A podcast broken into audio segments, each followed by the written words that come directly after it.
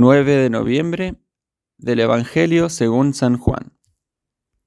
Se acercaba la Pascua de los judíos, y Jesús subió a Jerusalén, y encontró en el templo a los vendedores de bueyes, ovejas y palomas, y a los cambistas sentados.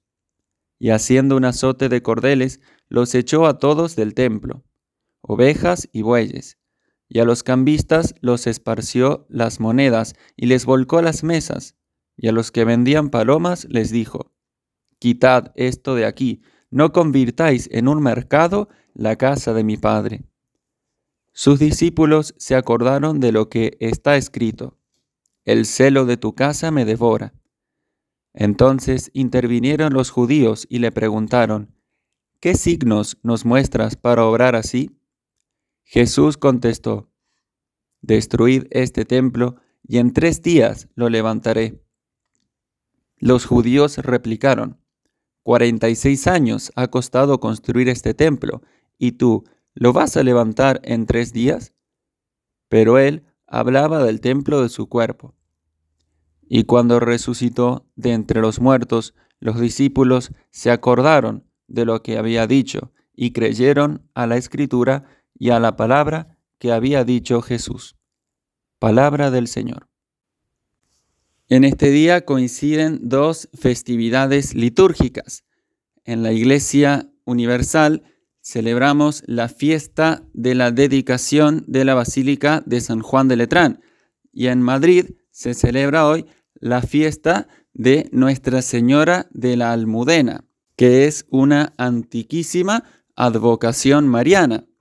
Se cuenta que un 9 de noviembre del año 1085 durante la reconquista de la ciudad de Madrid por parte del rey Alfonso VI, al llegar él con su ejército hasta la muralla de la ciudad, vio cómo se desprendían unas piedras de esta muralla y pudieron encontrar allí a una imagen de Nuestra Señora, que los cristianos habían ocultado en ese lugar para defenderla del avance de los musulmanes. Y al reconquistar la ciudad, la Virgen fue nuevamente honrada, siendo en adelante objeto de la devoción de los madrileños. El Papa Pablo VI la declaró única patrona de la ciudad de Madrid y también de la arquidiócesis de Madrid, por eso se la celebra en las diócesis sufragáneas de Madrid, Getafe y Alcalá de Henares.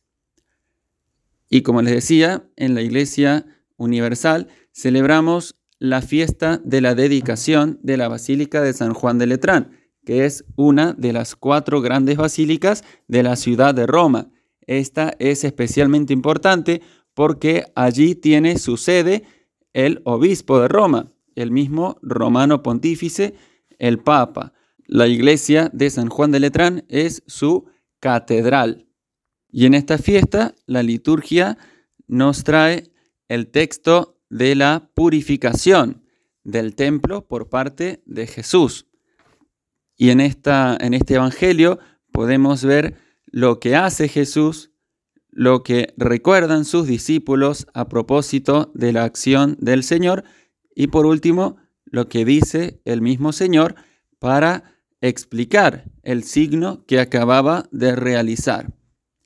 En primer lugar, vemos a Jesús purificar el templo de aquellos que lo estaban de alguna manera corrompiendo, porque se había confundido la finalidad propia del templo, que era dar gloria a Dios y orar, ofrecer sacrificios en su nombre, por hacer negocios. Es muy fácil y eso siempre corremos el peligro de confundir entre lo sagrado y lo profano y más aún de aprovecharnos de lo sagrado para hacer negocios, sacar ventajas temporales o económicas. Y esto siempre es un peligro. Por eso Jesús reaccionó con tanta fuerza ante esta violación del lugar sagrado que era la casa donde los hombres se encontraban con Dios en la oración y en los sacrificios. Y a propósito de esto, los discípulos recuerdan, tal como narra el evangelista San Juan un pasaje del Salmo 69 que habla del celo que devora el corazón del salmista, que es figura de Cristo. Recordaron eso, el celo por tu casa me devora, me consume el celo por tu casa como un fuego ardiente que consumía el corazón de Jesús. El celo es el amor que arde, el amor que reacciona cuando el amado está siendo ofendido, ultrajado y cuando su honor ha sido violado. Por eso el corazón de Jesús no podía permanecer indiferente ante este ultraje que estaba recibiendo la gloria de su Padre. Y por último, prestar atención a lo que dice el Señor. Jesús se refiere a su cuerpo como el verdadero templo. Él es el verdadero y definitivo templo donde Dios y el hombre se encuentran.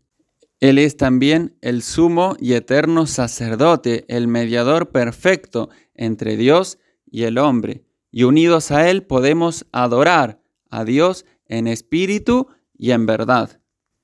También esta fiesta nos recuerda que nosotros mismos somos templo de Dios, habitados por el Espíritu Santo.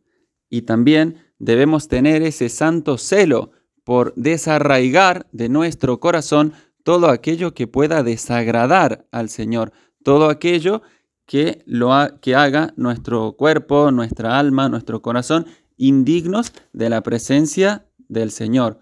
Pedirle a Jesús que constantemente nos purifique y que también nosotros velemos atentamente para que no se introduzcan en nuestro corazón pensamientos, sentimientos, deseos o acciones que lo hagan impuro. Encomendémonos especialmente a la Virgen en su día, también encomendemos al Santo Padre y a toda la Iglesia católica. Gloria al Padre, gloria al Hijo, gloria al Espíritu Santo, como era en el principio, ahora y siempre, por los siglos de los siglos. Amén.